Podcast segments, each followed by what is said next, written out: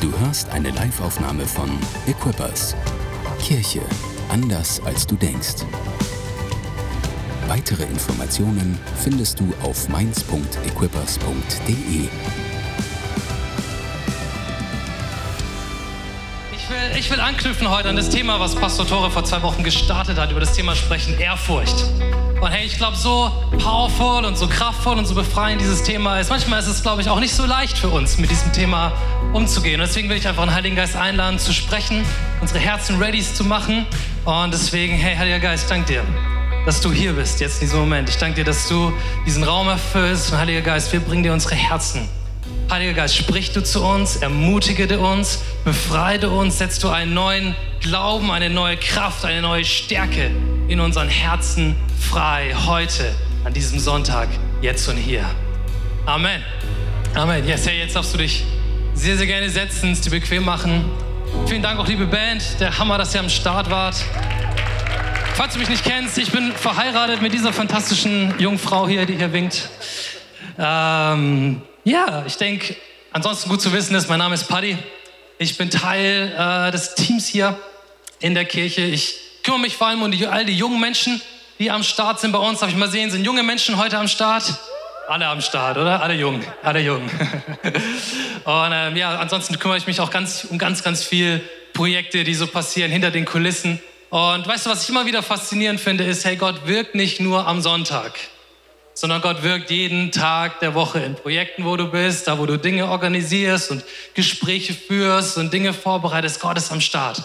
Und deswegen, und Gott kann so viel mehr tun, auch durch unser Leben, in diesem alltäglichen Ding, in diesen Dingen, die hinter den Kulissen passieren. Und deswegen einfach, falls du noch kein Team hast, hier ist meine Ermutigung, geh zu Equip, Staffel 3, da geht es um all unsere Teams. So, weil Gott kann so viel mehr tun durch dein Leben, als einfach nur am Sonntag hier in einem Raum. Ist das gut? Oh, come on. Cool. Hey, wie gesagt, ich, ich, ich setze die Predigtserie fort, die Pastor Tore begonnen hat vor zwei Wochen mit diesem Thema Ehrfurcht.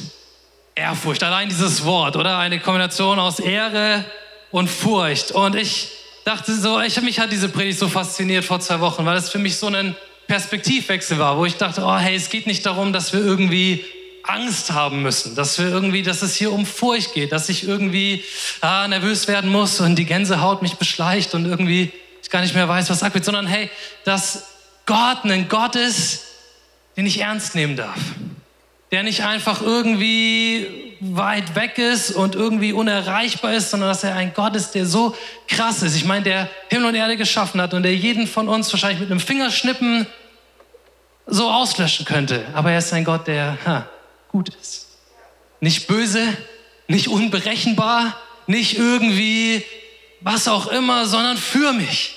Und ein Vers, der mir besonders hängen geblieben ist, vielleicht ist er dir hängen geblieben. Ich lese ihn ganz kurz vor. Der steht im Sprüche 28, das war, hey, der Gottlose fürchtet sich, ohne, äh, ja, der Gottlose fürchtet sich, ohne gejagt zu werden. Der Gottesfürchtige aber ist stark wie ein Löwe. Hey, was für ein powervolles Bild, oder? Von diesem Löwen, der da liegt in der Sonne, schläft 20 Stunden am Tag und völlig unbeeindruckt ist, weil er weiß, come on, ich bin der Größte hier im Raum.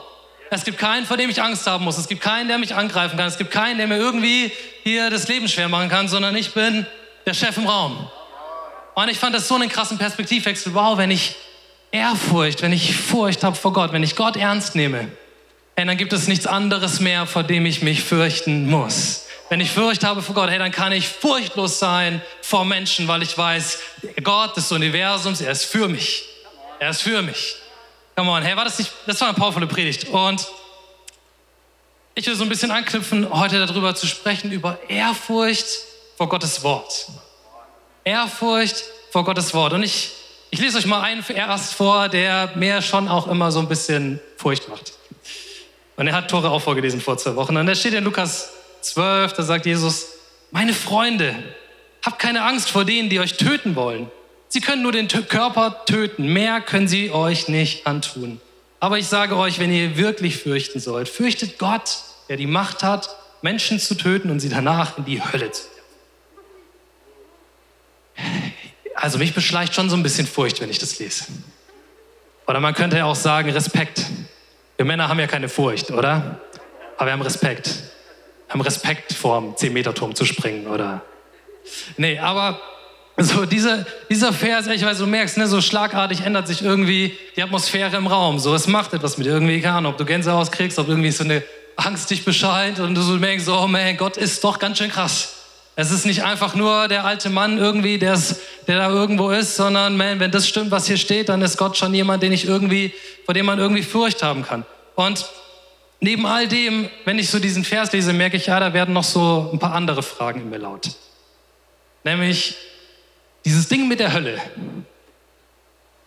Wirklich? Ich meine, ich weiß nicht, vielleicht hast du schon mal ein Gespräch mit irgendjemandem über, was ist mit dem Leben nach dem Tod, was passiert dann, hört unsere Existenz einfach auf oder geht es noch irgendwie weiter, leben wir weiter in den Herzen der Menschen, die wir gekannt haben oder ist da tatsächlich etwas, das irgendwie mein Bewusstsein weitergeht, dass das Leben weitergeht. Und wenn du so mit Leuten darüber ins Gespräch kommst und sie dich dann irgendwann fragen, ja, Himmel und Hölle, glaubst du das wirklich? Dann sagst du, ja. Warum? Hm. Weil es die Bibel sagt. Ach so, weil es die Bibel sagt. Du meinst das Buch, wo auch drin steht, dass Gott die Welt in sieben Tagen geschaffen hat. Ach, du meinst das Buch, wo drin steht, dass Gott bei äh, Josua das Sonnensystem angehalten hat, damit die da noch einen Tag länger kämpfen können. Du meinst das Buch, was erzählt von einem Typen namens Jona, der da von einem Fisch verschluckt wurde und es überlebt hat und nach drei Tagen wieder ausgespuckt wurde. Dieses Buch meinst du? Schon mal schon ein Gespräch geführt? Ja, ich glaube, das was die Bibel sagt. Ja, wirklich? Das ist dein Argument? Das ist das Beste, was du vorzuweisen hast? Das ist das, was, worauf du irgendwie dein Leben baust? Und ich meine, ich weiß nicht, Johann hat ja vor ein paar Wochen mal eine Umfrage gemacht, was so die verrückteste Bibelgeschichte ist. Ich glaube, diese Stories sind da ziemlich gut mit mit dabei. Und ich meine, for real, ich meine, die Menschen, die die Bibel geschrieben haben, die haben allesamt geglaubt, dass die Erde eine Scheibe ist. Haben sie. Das war die Welt, in der sie gelebt haben, vor 2000 Jahren, 3000 Jahren. So, warum sollte ich Menschen glauben, die sagen, die, die geglaubt haben, dass die Erde eine Scheibe ist, dass sie recht haben mit ihrem Bild über, was kommt nach dem Tod? Weiß nicht, hast du eine Antwort darauf? Ich denke, ich finde das eine berechtigte Frage. Ich meine, ganz ehrlich, die meisten, die Leute, die das geschrieben haben, die haben das geschrieben auf Steintafeln, auf Pergamentrollen. Die haben wahrscheinlich noch gerechnet mit irgendwelchen Rechenschiebern. So, was haben die uns zu sagen, die wir hier irgendwie auf Tablets schreiben, die nebenher herrechnen als alle von uns unser ganzes Leben lang in diesem Raum? Ist eine berechtigte Frage. Und ich meine, ganz ehrlich, das, was wir Christen tun, das ist doch crazy. Wir richten unser Leben aus auf ein 2000 Jahre altes Buch. Wir sagen, dieses Buch, und ich habe heute tatsächlich mal wieder eine physische Bibel mitgenommen. Wir sagen, dieses Buch, irgendwie, wir, wir richten unsere, unsere, unsere, unsere Sexualität danach aus, unser Umgang mit Finanzen danach auf, unsere Wertvorstellungen danach aus, wie wir unser tagtägliches Leben gestalten, an einem 2000 Jahre alten Buch. Was haben die, was haben die Leute, die das geschrieben haben, mir zu sagen, heute in einer digitalisierten, technisierten, globalisierten Welt, was verstehen die von meiner Lebensrealität? Und jetzt denkst du, ja, du bist in der Kirche, was erzählt ihr hier vorne alles? Aber ich glaube, das sind die Fragen, die wir uns stellen, oder? Weil es ist crazy, weil man könnte ja sagen, okay, so ein paar Dinge da drin ist wirklich gut. Dass da drin steht, liebe deinen Nächsten wie dich selbst, come on, das ist ein guter, Nachschlag, ein guter äh, Maßstab. Dass da drin steht, wenn dir einer auf die linke Wanne schlägt, dann hat auch noch die rechte hin okay, ist schon krass idealistisch, aber ist zumindest so, man kann das mal sagen, ist eine gute Sache. Aber ich meine, auch das hat Pastor Tore angerissen, dass wir sagen, dass wir unser, dass wir sagen, hey, zum Beispiel Sexualität ist so eine powervolle Sache, dass es dafür einen guten Rahmen braucht, dass es dafür Commitment braucht, dass es dafür eine Ehe braucht. Allein wenn du dieses Thema nimmst, musst du dich doch fragen, wirklich, das tue ich einfach nur, weil dieses Buch das sagt? Ich meine, wenn du darüber nachdenkst, was das bedeutet, in deinem Leben, wenn du sagst, hey, ich nehme das ernst, was die Bibel sagt und sage, hey, ja, ich glaube, Sexualität braucht einen Rahmen, dann bedeutet das, dass du dich erstmal dazu entscheidest, überhaupt zu heiraten. Mit all dem Commitment, mit all den Konsequenzen, mit all dem Risiko, dass das auch mit ist, dich festzulegen auf eine Person. Und das andere, was es bedeutet, ist, dass du wahrscheinlich bis Mitte 20, Ende 20, Anfang 30, wann auch immer du heiratest, keinen Sex hast. Also wenn wir Christen sagen, wir orientieren uns an der Bibel, dann prägt es unser tagtägliches Leben. Wenn wir sagen, ey, wir geben 10% von unserem Einkommen, und darüber sprechen wir jeden Sonntag, mal mehr, mal weniger, aber wir geben 10% von unseren Finanzen in die Kirche. Warum? Nicht, weil ich eine Formel habe, mit der ich anzeigen kann und ausrechnen kann, dass dieses Investment sich lohnt und dass irgendwie dieser Segen zurückkommt in mein Leben. Nee, sondern einfach nur, weil ich sage, ich vertraue, dass das, was Gott in seinem Wort sagt, dass das stimmt. Also deswegen, das, was wir machen, ist crazy. Ganz ehrlich, wenn du heute Morgen hier im Raum bist, das erste Mal und du denkst, wo bin ich hier gelandet, all diese Christen, ja, ich gebe es zu, es ist wirklich, es ist crazy. Und trotzdem, und darüber will ich heute Morgen ein bisschen sprechen und ein bisschen teachen auch für ein paar Minuten, Hey, warum ich glaube, hey, dass wir das Wort Gottes immer noch ernst nehmen sollten. Warum wir immer noch Ehrfurcht haben sollten vor seinem Wort. Warum das immer noch Gottes Wort ist. Nicht einfach nur eine nette Idee, die ich einreihen kann in irgendwie in all die anderen Bücher, mein Bücherregal. So, ah ja, habe ich mal gelesen, passt.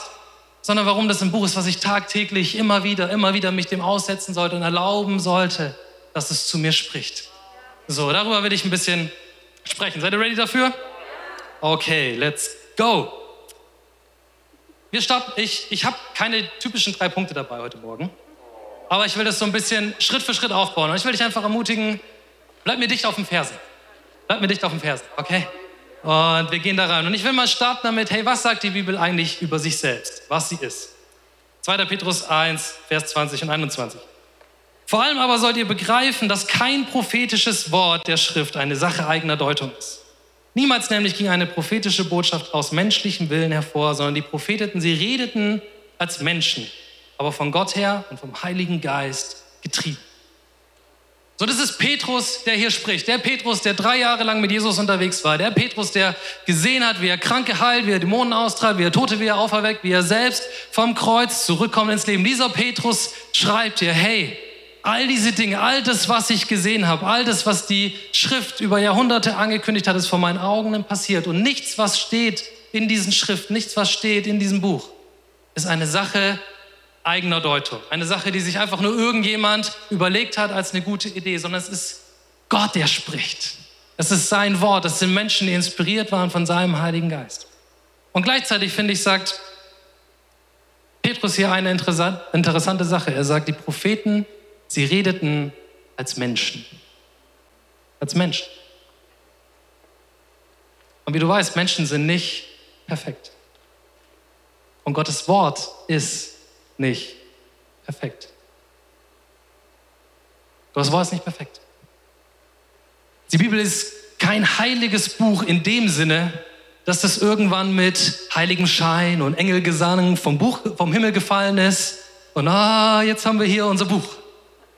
Und das sagt uns, wie das Leben funktioniert. Und danach sollten wir uns ausrichten. Und keiner weiß, wo es herkommt, wie es entstanden ist oder sonst irgendwas. Nein, nein, nein, sondern dieses Buch, es ist von Menschen geschrieben.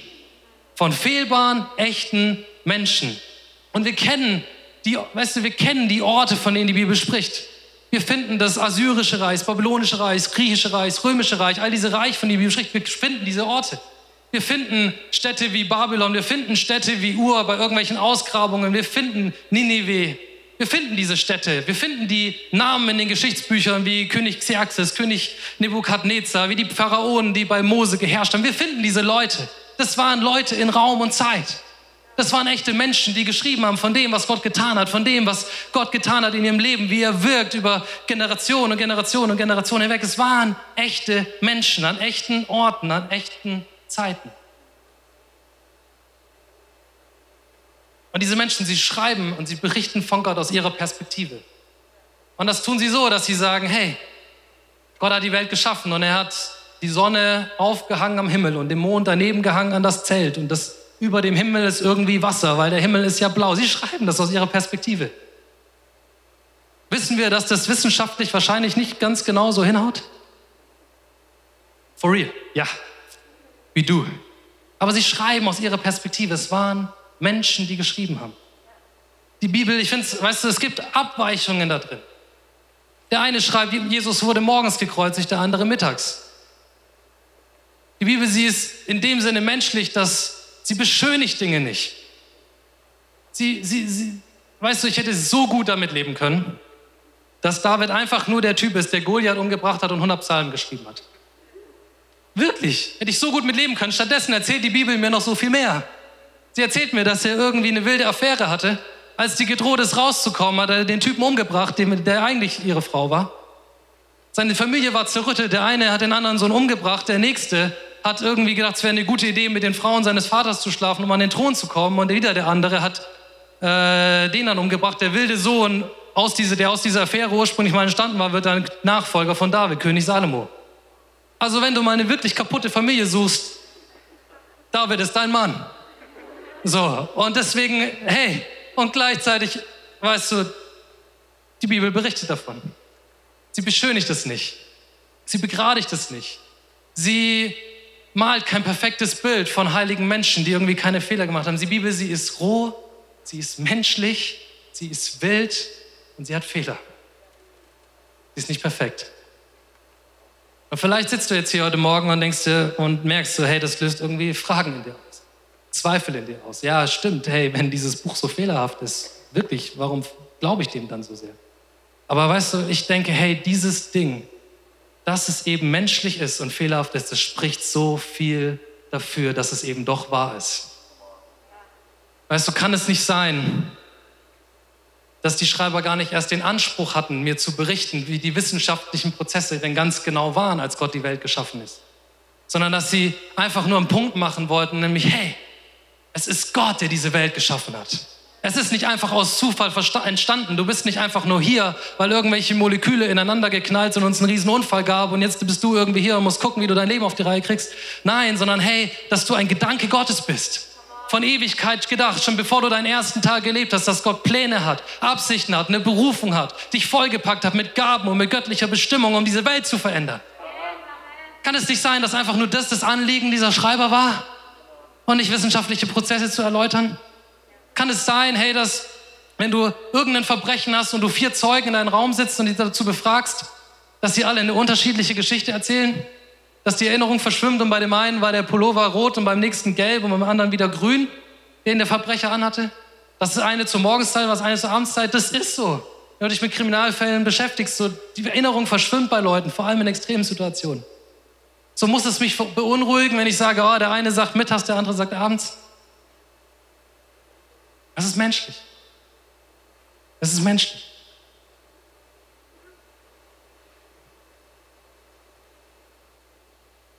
Was Gott tut oder was, was so interessant ist bei der Bibel zu beobachten, ist, Gott erschaltet den Menschen nicht aus. Er gibt nicht Paulus mal einen ordentlichen Schlag auf den Hinterkopf und dann schreibt er so in Trance seinen Römerbrief dahin. Sondern es sind echte Menschen, die das schreiben und weißt du, das ist so funny, wenn du mal die, so ein bisschen in die, in die Grundsprachen reinguckst von diesen Texten. Du merkst einfach, ob Lukas, ein Arzt, diesen Brief geschrieben hat oder ob es Petrus war, ein Fischer. Du merkst es einfach. Der eine hat einen Wortschatz von ein paar tausend Wörtern, drückt sich komplett eloquent aus, da ist kein Fehler, da ist kein Ding. Und dann kommt da Petrus. Ah ja, Jesus, man kennt ihn. Und ist super. Also das ist quasi sein grammatikalisches Niveau. So du merkst einfach, du merkst diese Unterschiede da drin. Du merkst, ob es Lukas war ein Arzt, der das schreibt, oder ob es Petrus war ein Fischer. Und, ich finde, das spricht so viel für Gottes Wesen, dass Gott arbeitet mit fehlerhaften Menschen. Mit Menschen, die es nicht auf die Kette kriegen. Mit Menschen, die, die, die Herausforderungen haben. Mit Menschen, die Fehler machen. Mit Menschen wie dir und mit mir. Die Bibel, sie spricht so viel von dem Wesen, was Gott hat heute noch. Es ist kein perfektes Buch, es ist ein menschliches Buch, aber Gott hat sich entschieden, sich zu offenbaren durch fehlerhafte Menschen. Er gießt seinen Heiligen Geist aus, hey, in zerbrochene, in tönerne Gefäße. So, und auch wenn wir es nicht hinkriegen, wird es nicht ihn davon abhalten, hey, sich zu offenbaren. Generation um Generation und um Generation seit tausenden von Jahren. Das ist, was er tut. Und das ist, wovon dieses Wort berichtet. Oh, come on. Ich finde, hey, dieses Wesen von diesem Buch spricht so viel darüber, wie Gott ist und wie er mit uns umgeht. Es ist eben kein begradigtes, harmonisiertes, glattgezogenes Buch, sondern es spricht vom Leben. Roh, wahr, echt, so wie es ist.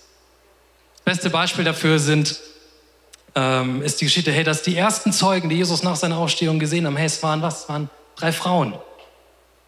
Und in der damaligen Zeit hatten Frauen juristisch gesehen kein Gewicht. Ein weiblicher Zeuge war kein Zeug. Aber die Bibel, sie entscheidet, weißt du, ich finde, das ist so ein krasser Beweis dafür, hey, dass es eben nicht angepasst und danach umgeschrieben und harmonisiert wurde, sodass es irgendwie glaubwürdig ist. Nee, sondern es berichtet davon, hey, es waren drei Frauen. Es waren drei Frauen. Bam. Und Gott reicht es völlig aus. Er sagt, ich brauche nicht mehr. Ich brauche nicht mehr. Auch wenn die Menschen mitdenken mögen. Sie mehr. Okay, es ist ein perfekter, es ist ein heiliger Gott, der sich offenbart durch ein fehlerhaftes und menschliches. Und trotzdem gibt es ein paar beeindruckende Statistiken. Habt ihr Bock auf ein paar ganz kurze Zahlen? Real quick. Okay, hey, wir haben nicht mehr die, die, die ursprünglichen Texte, okay? Wir haben nicht mehr die Pergamentrolle, auf die Paulus seinen Römerbrief geschrieben hat. Haben wir nicht. Aber was wir haben ist, hey, Abschriften aus den Jahrhunderten danach. Und manchmal haben wir das komplette, komplette Bücher, manchmal haben wir nur einzelne Fragmente mit einzelnen Versen, einzelnen Kapiteln und so weiter. Wir haben 5000 davon. 5000 Fragmente allein vom Neuen Testament. Manche ganze Bücher und ganze Teile, manche nur einzelne Sachen. Und daraus setzt sich zusammen der Text, den wir haben hier als unsere Bibel. Und was ist interessant ist, es gibt einen anderen historischen Text, aus ungefähr derselben Zeit. Und wenn du mal Lateinunterricht hattest, hast du den vielleicht schon mal übersetzen müssen. Das ist der Text Der Gallische Krieg von Julius Caesar. Ja, ich sehe schon, da kommen schmerzhafte Erinnerungen hoch. Bei mir auch, ich musste diesen Text auch übersetzen. So, das ist ein Text, ne, 50 vor Christus, selber Zeitraum. Niemand zweifelt an der Echtheit dieses Textes. Niemand zweifelt daran, dass Julius Caesar den wirklich geschrieben hat, dass der dass der Inhalt da drin stimmt, dass die Abfolgen irgendwie richtig sind und so weiter. Auch wenn wir auch bei ihm haben wir nicht mehr das Originaldokument. Auch da haben wir nur Abschriften. So, ein paar hundert Jahre Eltern. So, jetzt rate, wie viele Abschriften wir haben von diesem Text. Fünf. Vom Neuen Testament haben wir 5000 Abschriften, Fragmente. Fragmente verteilt über die ganze antike Welt, über Rom, über Griechenland aus unterschiedlichen Zeiten und so weiter. Und was sie setzen, Sie sprechen eine Sprache. Sie geben, ergeben einen Text. So, es ist hier und da ist vielleicht mal ein kleines Wort anders, eine grammatikalische Änderung anders und an den ganz wildesten Stellen, an ein, zwei Stellen fehlt mal ein Satz. Aber ansonsten ist der Text identisch. Identisch. Schon hast du auch schon mal davon gehört. 1947 hat man in Qumran Schriftrollen gefunden. Alte Schriftrollen vom Alten Testament. So, und was ist jetzt so krass daran, dass die irgendwo da in Israel Schriftrollen finden? Naja, was ja krass daran war, ist, dass diese Schriftrollen, es war das komplette Alte Testament, nicht nur Teil davon, das komplette Alte Testament, und es war tausend Jahre älter als alles andere, was wir bis dahin hatten. Bis dahin hatten wir nur Texte aus dem 12. Jahrhundert, das war aus dem 2. Jahrhundert nach Christus.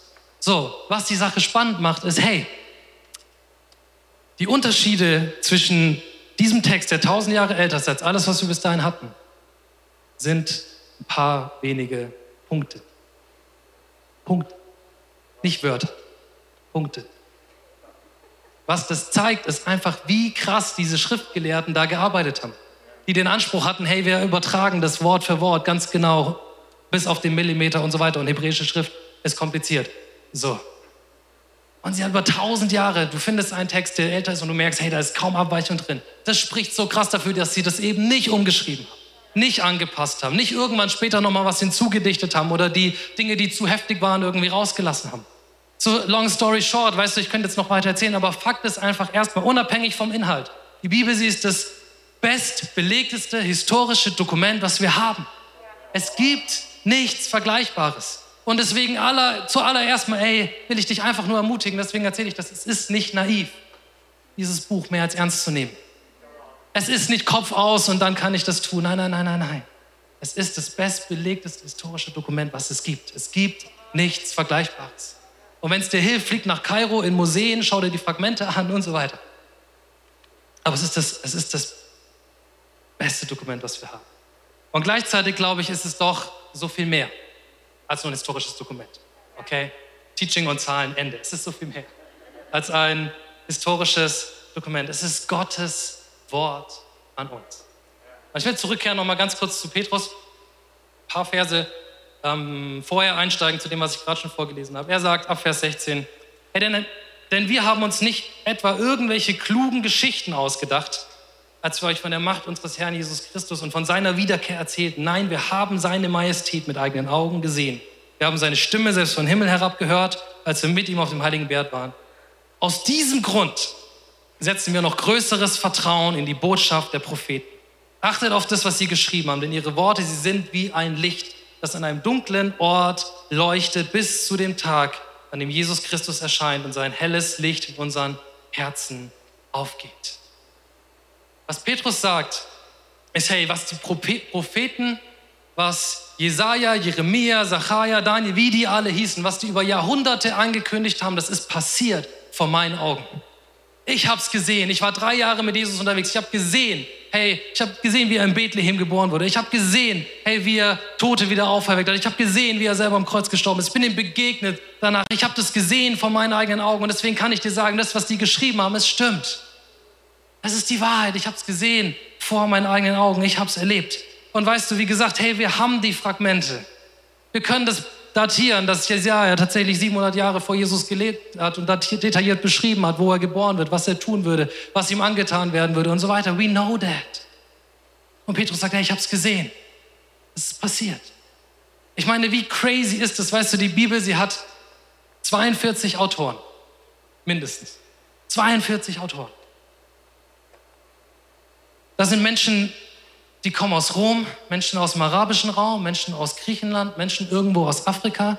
Da schreiben Leute mit, die sind einfache Menschen wie Fischer, wie Bauern, wie was auch immer. Da sind Intellektuelle drin, wie Paulus oder, oder wie Lukas. Da sind Könige und Innenminister, wie Daniel das war oder Josef das war und so weiter. Und all diese Menschen, sie erzählen eine Geschichte. Sie lebten in völlig anderen Zeitepochen, tausende Jahre auseinander weg und sie erzählen die Geschichte von einem Gott, von einem Wesen, von einer Geschichte, die sich logisch durchzieht, von einer Geschichte, die Gott schreibt mit der Menschheit, die Gott schreibt mit dir und mit mir. Ich meine, stell dir vor, stell dir vor, du würdest mit einem Mainzer in, diesem, in einem Raum sitzen können, der vor 100 Jahren gelebt hat. Du könntest ihn nicht mal verstehen, geschweige denn er dich die Hälfte aller Vokabeln, die du benutzt, hat er keine Ahnung. Er weiß nicht, was YouTube ist, was Cringe ist, allein was das Internet ist oder was das E-Auto ist, was du fährst. No chance.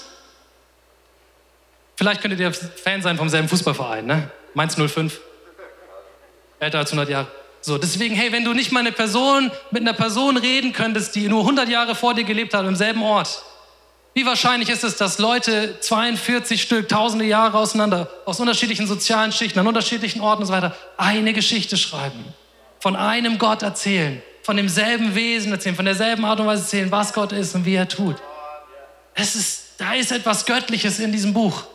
Da ist etwas Göttliches in diesem Buch. Und deswegen, hey, diese Menschen, sie schreiben nicht einfach nur ihre Gedanken und ihre Meinung, sondern sie schreiben, was der Heilige Geist ihn gibt. Schreiben inspiriert vom Heiligen Geist, nicht ausgenockt, nicht ausgeschaltet und irgendwie als Automat dahingeschrieben, sondern ja mit ihren Vorstellungen, mit ihrem Vokabular, mit ihren Werten, mit all dem. Aber sie schreiben, was der Heilige Geist ihm gibt, inspiriert von ihm. Das Wort, das steht, ist hey, von Gott geatmet. Es ist Gottes Atem. Der spricht in diesem Wort und aus diesem Wort heraus. Und Weißt du, es gibt so viele Fragen, auf die habe ich keine bessere Antwort als, ich glaube das, was die Bibel sagt. Habe ich nicht. Ich habe keine Antwort darauf, was kommt nach dem Tod. I don't know. Nobody knows. Aber, was ich, aber ich glaube, es ist nicht dumm zu schauen auf das, hey, was hat in der Vergangenheit sich als wahr erwiesen? Auf was hat Gott gebaut bisher? Und, dann, und ich glaube, hey, deswegen, hey, ich glaube das, weil die Bibel sagt, es ist kein Argument der Schwäche sondern es wird zum Argument der Stärke. Wenn ich merke, dass Gott sich da drin mir offenbart und dass es etwas zu tun hat in meinem Leben. Hey, es braucht immer noch Glauben. Es braucht immer noch Glauben zu sagen, hey, ich glaube das. Ich glaube das, was Gott dort sagt. Du kommst da nicht drum rum. Du kannst dir Argumente anschauen in diese Richtung, in die andere Richtung. Du kommst da nicht drum. Es braucht Glauben zu sagen, Gott, ich glaube, dass das, was du gesagt hast, was du getan hast, was diese Leute damals geschrieben haben, hey, dass es etwas zu tun hat mit meinem Leben heute und dass du nicht tot bist, sondern dass du immer noch sprechen möchtest dadurch zu mir in mein Leben, in meine Situation heute rein. Und das ist der Punkt, hey, das ist where the magic happens. Um so zu sagen, hey, wenn dieses Wort Jahrtausende alt mich trifft heute hier in meiner Situation, wenn Gott zu mir spricht, der ewige Gott mit seiner ewigen Stimme. Ich habe das erlebt diese Woche, ich habe in meinem Job ein krasses Projekt jetzt gehabt, wo wir ein paar Monate dran gearbeitet haben. So, und es lief alles auf so einen Stichtag hin, der war diese Woche. Und zwar ein komplexes Projekt mit vielen einzelnen Bausteinen und allen möglichen Sachen. Und ähm, Am Tag davor, am Dienstag, rede ich nochmal mit einem von unseren Dienstleistern so, dem ich irgendwie einen Teil von Teilprojekt da irgendwie delegiert hatte. Und ich merke so, oh man, da ist was schiefgegangen. Und dann habe ich den ganzen Nachmittag irgendwie noch versucht, mich vom einen Kundenservice-Mitarbeiter zum nächsten zu, durchzuklingeln und ihn irgendwie davon zu überzeugen, noch mein Problem zu lösen. Aber dieses Problem musste ich dann irgendwann einsehen, aber um halb sieben, es ließ sich nicht mehr lösen. Und es war ein kleines Detail, was nicht funktioniert hat.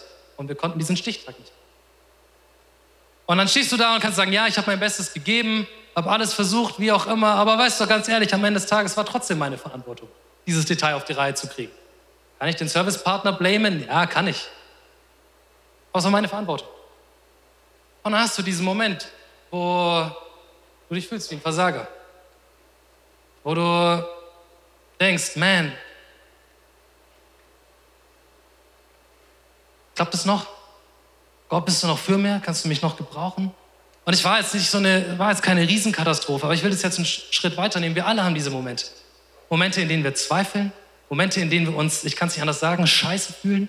Momente, in denen irgendwie uns Angst beschleicht. Momente, in denen wir nicht, nicht mehr wissen, wo noch oben, noch unten ist, wo wir nicht mehr wissen, was die Zukunft ist, auf die wir bauen können, wo wir nicht mehr wissen, hey, wie es uns geht. Und weißt du, in diesen Momenten bin ich so dankbar, dass die Bibel eben nicht von David nicht nur erzählt als demjenigen, der den Riesen getötet hat, sondern dass sie mir erzählt von dem David, hey, der versagt hat auf ganzer Linie. Der eine wilde Affäre hatte, der jemand umgebracht hat, dessen Familie zerrüttet war und dessen, über dessen Leben Gott am Ende trotzdem sagt, du bist ein Mann nach meinem Herzen. Ich habe dich ans Ziel gebracht, trotz all des Chaoses, was dazwischen war. Hey, und in diesen Momenten, wo es drunter und drüber geht, wie gut ist es, hey, die ewige Stimme Gottes zu haben, die zu mir spricht, in mein Jetzt, in mein Heute, die mich wieder hochhebt, die mich wieder stark macht, die mich wieder aufbaut, die mir wieder Hoffnung gibt und Kraft gibt und wieder mich wieder möglich macht, für mich zu lieben oder was, was auch immer deine Situation ist. Und ich glaube, das ist, was Gottes Wort tun will. Es will dir begegnen heute. Heute Glauben entzünden und Glauben entfachen. Nicht nur ein Buch sein über irgendwas, was war, weit weg und I don't know, sondern es will zu dir sprechen heute. Gott mit seiner ewigen, heiligen Stimme. Ich habe ich, ich, ich hatte eine, lange eine Mädel bei mir in der Group, hatte, weil sie jetzt in einer anderen Group ist. Und ihre Geschichte, sie ist, sie ist abgefahren. So, sie hat eine Ausbildung angefangen als Buchhändlerin und sie dachte sich, ah ja, wenn ich jetzt meine Leidenschaft für Bücher und für Literatur zum Beruf mache, dann könnte ich doch mal die Bibel aufschlagen. Einfach um nur mal zu wissen, was steht da eigentlich drin. Es ist immer noch das meistgelesenste Buch so auf der Welt. Let's see, was da drin steht. Und sie fängt an, dieses Buch zu lesen. Und mit jeder Seite, die sie liest, merkt sie, oh, irgendwie dieses Buch ist anders als alles, was ich bisher gelesen habe. Irgendwie, das macht was mit mir. Irgendwas spricht da zu mir. Irgendwie dieser Gott, von dem da berichtet wird, I don't know, was ist da dran? Und sie betet ein leichtes Gebet und sagt, hey, Gott, wenn es dich wirklich gibt, dann lass mich dich kennenlernen. Und dann erlebt sie Gott. Die nächste logische Idee für sie war, okay, wenn ich jetzt an Gott glaube, ich brauche eine Kirche. Gegoogelt, Equippers Rhein-Main. Ah, ich komme aus Offenbach, die sind in Mainz. Heißt eineinhalb Stunden Fahrt. Egal. Ich lehne mich an zu dieser Group und ich fahre Woche für Woche für Woche in diese Group. Das ist, was sie tut. Warum? Wegen diesem Buch. Come on, Gott kann was tun. Gott entzündet Glauben einfach nur, weil sie das Buch gelesen hat. Niemand hat ihr das erklärt, niemand hat ihr das erzählt. Sie hat einfach nur gelesen. Und ich glaube, hey, das ist, was Gott tun möchte in deinem Leben durch sein Wort. Er möchte zu dir sprechen heute. Hey, in einer Zeit, in der du News mehr voneinander unterscheiden kannst, weil im nächsten Tag die schon wieder veraltet sind und nicht mehr gültig sind und der eine wissenschaftliche Erkenntnis die nächste wieder ablöst, will Gott sprechen mit seiner ewigen Stimme. Mit seiner Erfahrung, mit seiner ganzen Perspektive, dass er sagt, hey, come on, ich habe diese Welt geschaffen, ich weiß, wie die Dinge funktionieren und lass mich dir heute begegnen in deiner Ratlosigkeit, in deiner Hoffnungslosigkeit, will ich kommen mit Glauben, mit Hoffnung und mit Weisheit. Und ich weiß nicht, wie es dir geht, aber ich brauche das. Ich brauche diese Stimme. Ich brauche das Wort Gottes in meinem Leben.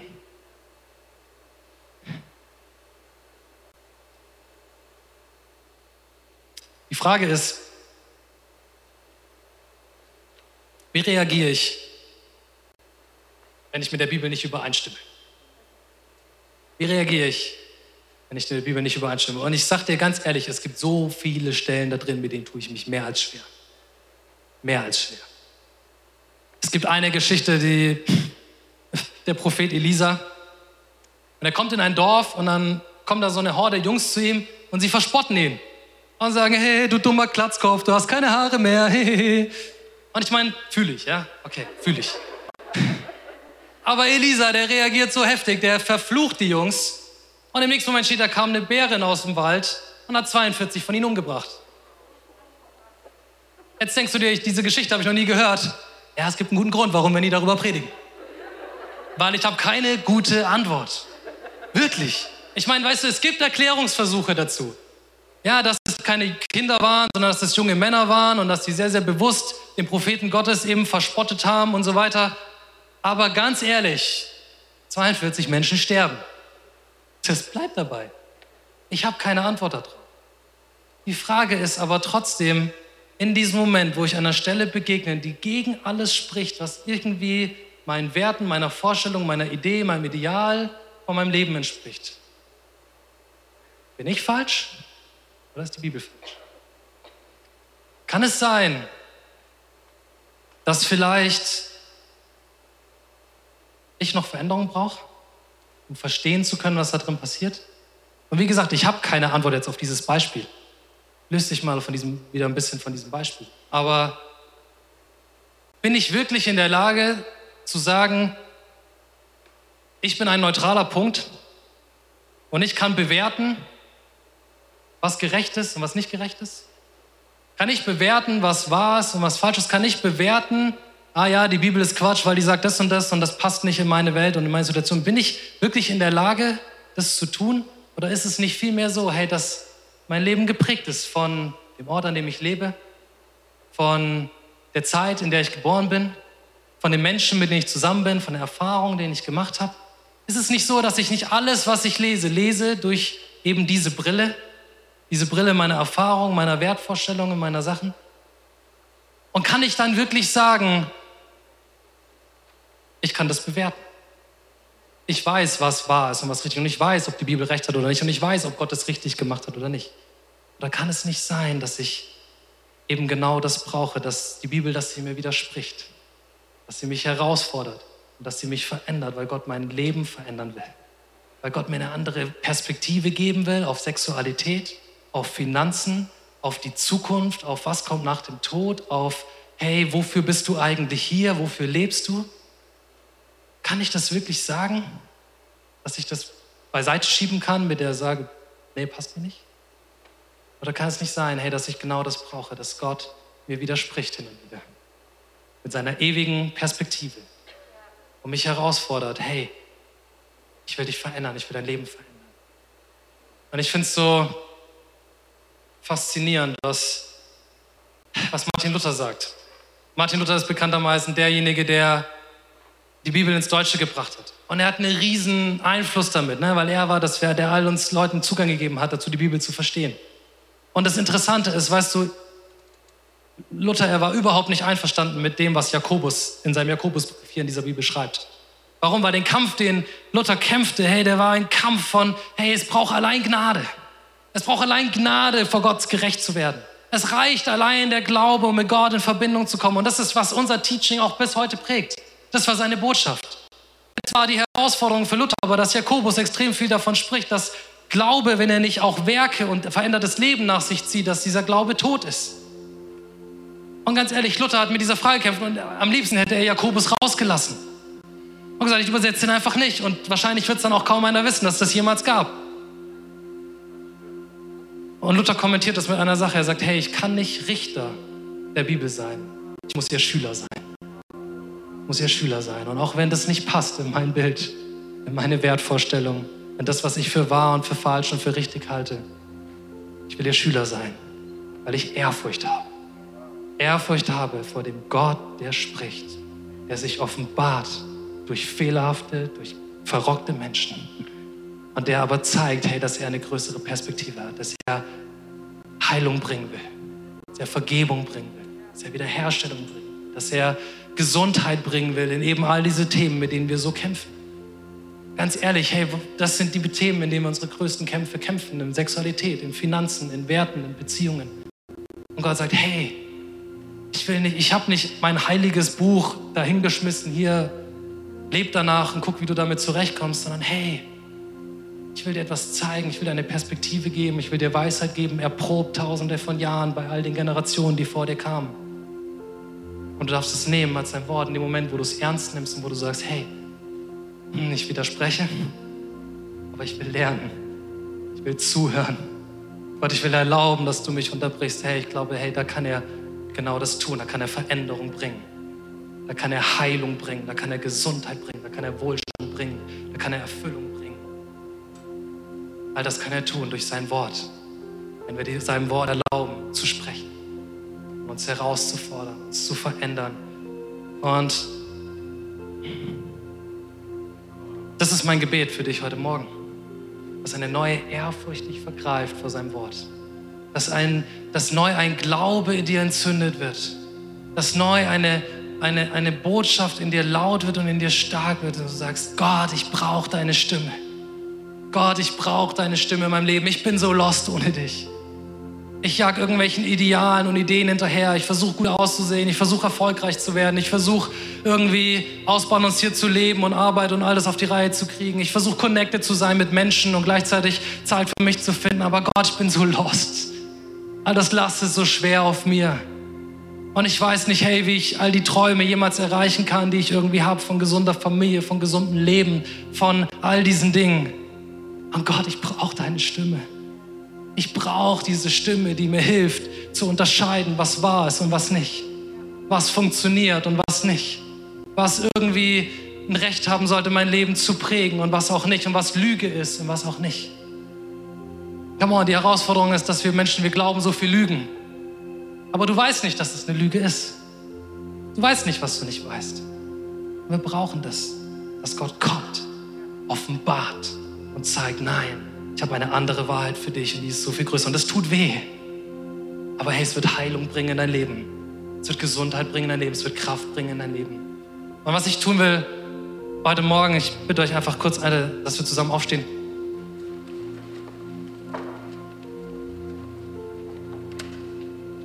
Wozu ich dich herausfordern will oder wozu ich dir die Möglichkeit geben will, ist, dass du eine Entscheidung triffst, Gottes Wort neu Autorität zu geben in deinem Leben neu eine Entscheidung zu treffen und zu sagen, ja Gott, ich habe Ehrfurcht vor dir. Ich habe Ehrfurcht vor deinem Wort und Gott, ich brauche diese Stimme. Gott, ich brauche diese Stimme. Und was ich tun werde, ist, hey, ich werde einfach, ich werde beten. Ein Gebet beten, das das ausdrückt. Und hey, vielleicht jetzt in diesem Moment, wo da, wo du stehst, klingst du dich ein in dieses Gebet.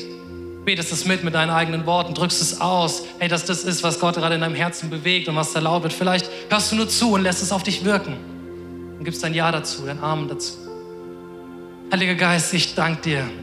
Hey, dass du uns nicht alleine gelassen hast in dieser Welt. In dieser Welt, die chaotisch ist. In dieser Welt, in der sich Meinungen tagtäglich ändern. In einer Welt, in der Wahrheiten äh, ständig wieder neu überholt werden und der ein Ratgeber den anderen jagt. Sondern Gott, ich danke dir, hey, dass du uns dein Wort gegeben hast. Deine ewige Stimme, deine ewige Perspektive. Dein Wort gefüllt mit Weisheit und mit Kraft. Und Heiliger Geist, wir wollen neu erlauben, dass du zu uns sprichst. Wir wollen erlauben, dass du uns widersprichst. Wir wollen erlauben, dass du uns herausforderst. Und wir wollen erlauben, dass du Heilung und Kraft und Gesundheit und Leben und Liebe zurückbringst in unser Leben. Heiliger Geist, wir geben deinem Wort neu Gewicht. Neu Gewicht. Wir erlauben dich, verändere unser Leben. Amen. Danke fürs Zuhören. Weitere Informationen findest du auf mainz.equippers.de.